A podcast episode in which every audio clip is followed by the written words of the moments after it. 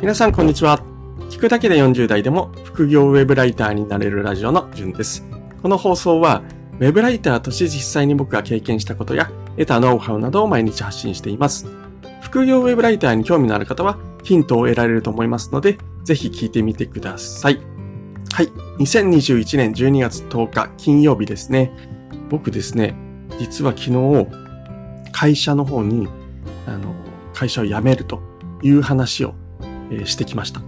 僕は今後ですね、ま、会社を辞めた後は、農業と、えっと、ウェブライター、まあ、ブログもやっていくんですけれども、これで、え、生きていきたいなというふうに思っていて、え、会社を辞めることに、え、しました。でですね、僕、決して今の会社が嫌いだとかですね、まあそういった気持ちで辞めるわけではないんですね。上司もすごく素晴らしい方でして、しかもですね、タイミング悪く、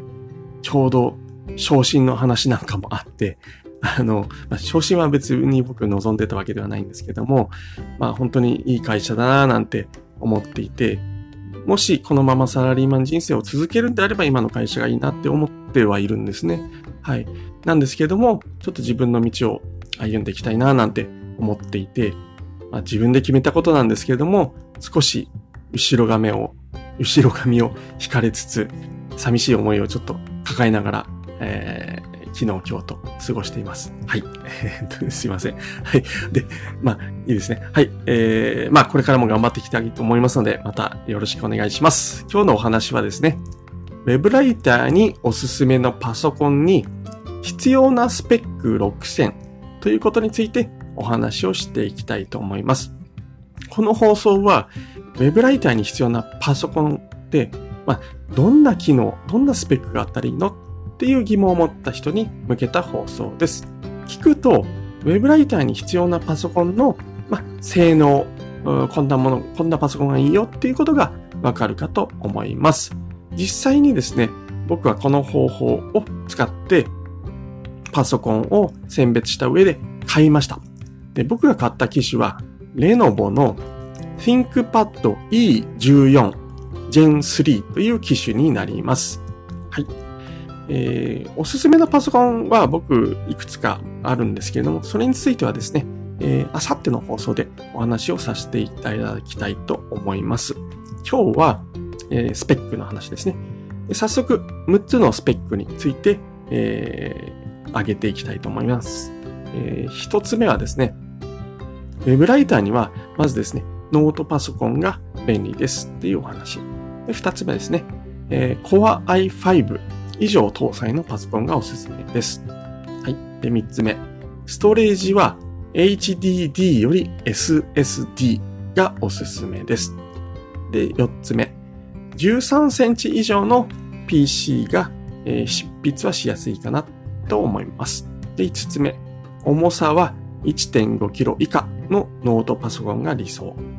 はい。で、6つ目。バッテリーの駆動時間は10時間以上確保したいですね。という話です。この6つの条件は、もちろん必須ではないんですけれども、僕が考える、まあ、ウェブライターとして快適に仕事をしていくためのための、まあ、パソコンの条件かなっていうふうに思います。それでは一つ一つ解説していきます。一つ目。ウェブライターにはノートパソコンが便利ということなんですけれども、ウェブライターはですね、パソコンとずっとにらめっこしているので、あの、想像以上に消耗します。で、そこでですね、これデストデスクトップのパソコンだと、もちろん身動きが取れないじゃないですか。なので、僕はノートパソコンをお勧めします。ノートパソコンなら、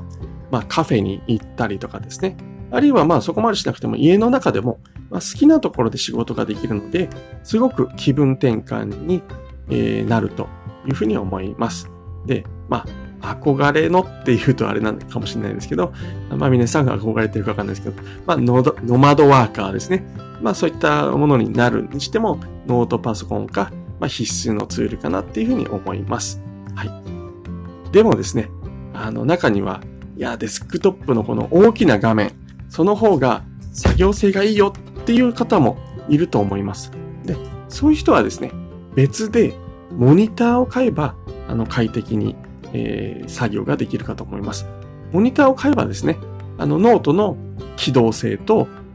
デスクトップの大画面と、まあ、両方の良さを得られると思いますので、絶対僕はですね、あの、パソコンはノートパソコンがおすすめです。ということです。はい。二つ目。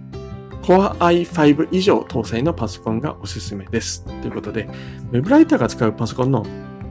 CPU ってですね、Core プロセッサー。これはですね、インテルの Core i5。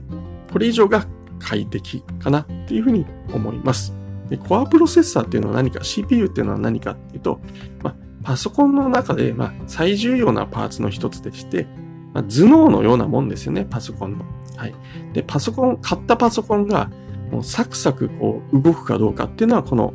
コアプロセッサー、CPU で変わってきます。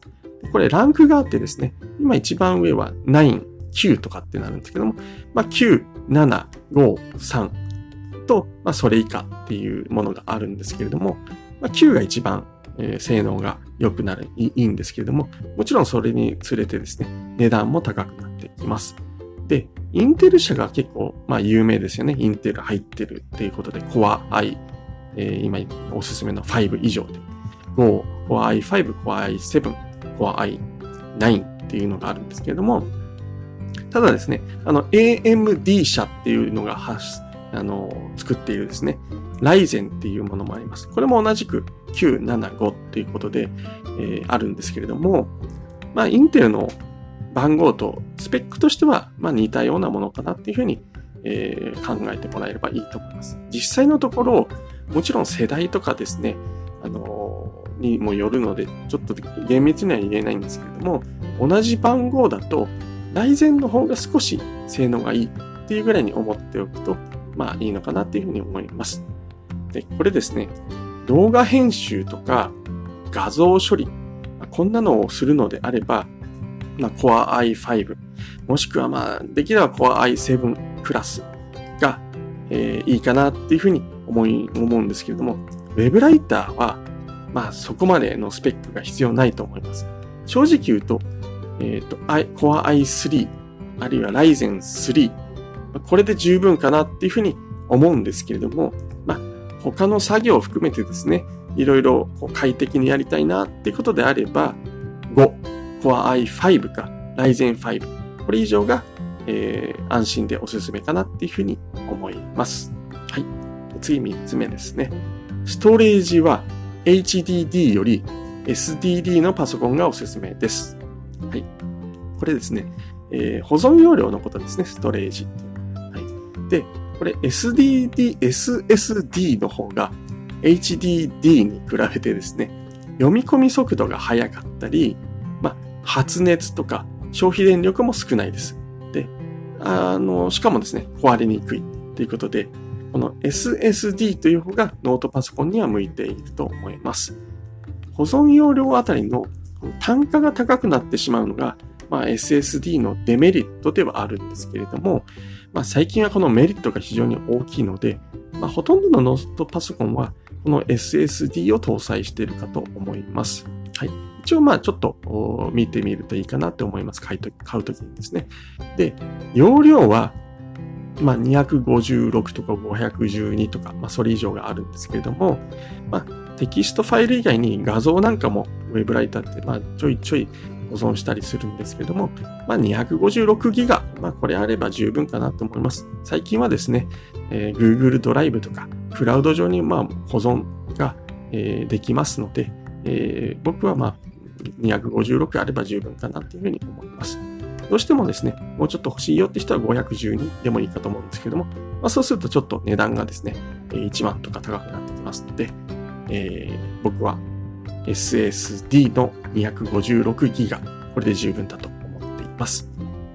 はい。4つ目。13センチ以上の PC が執筆がしやすいです。ということで、ノートパソコンのこれ画面のサイズのことなんですけれども、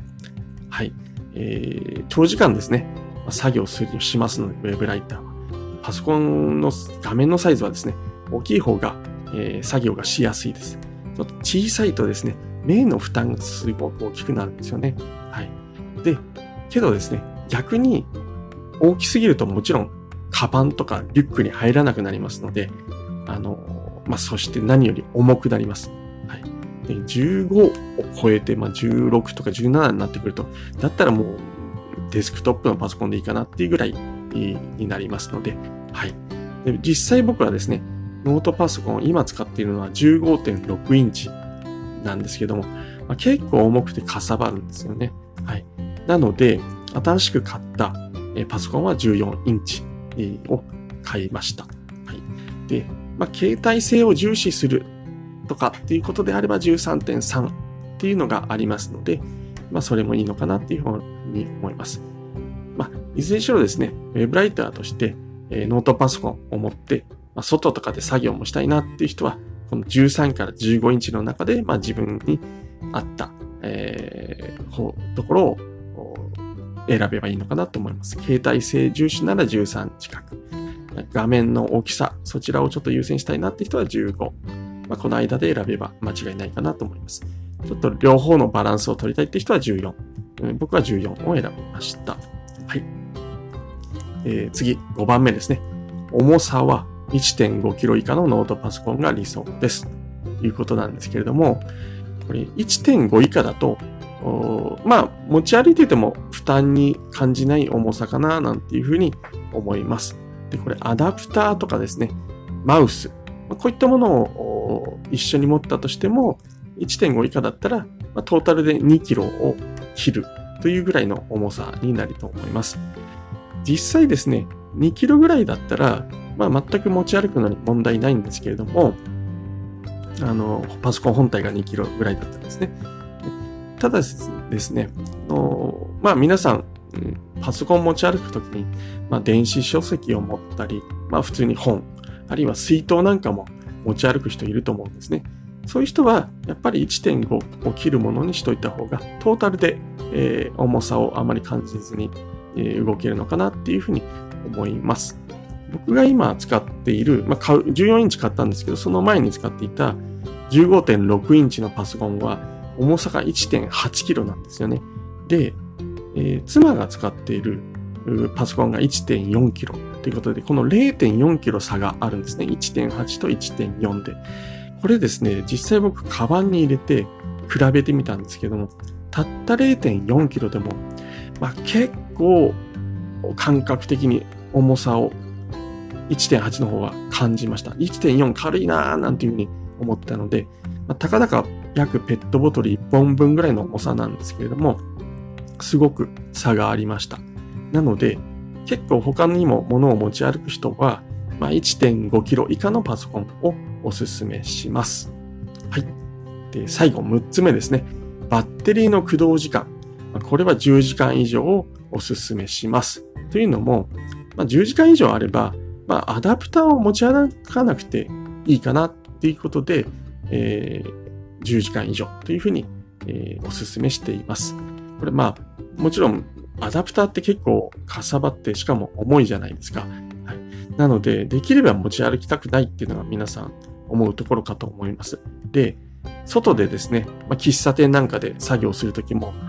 実際、このコンセントが確保できないなんていうこともあると思うんですね。はい、なので、このノートパソコン本体のバッテリーっていうのが大事になってくるかなっていうふうに思います。将来的にこのバッテリーってどんどんこう弱くなっていって容量が下がっていくじゃないですか。なので、まあそういったことも考えると10時間以上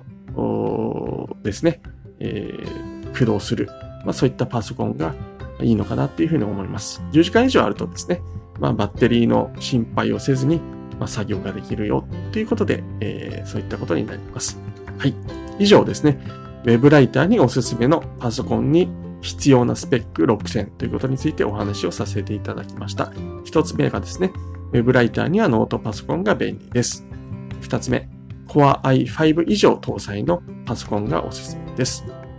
三つ目、ストレージは HDD より SD、SSD のパソコンがおすすめです。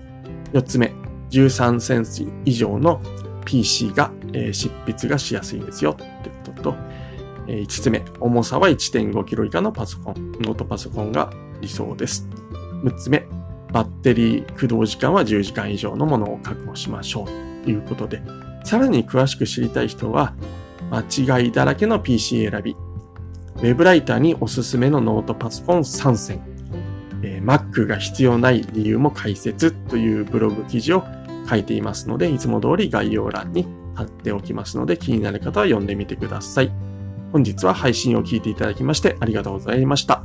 それではまた明日お会いしましょう。じゅんでした。ではでは。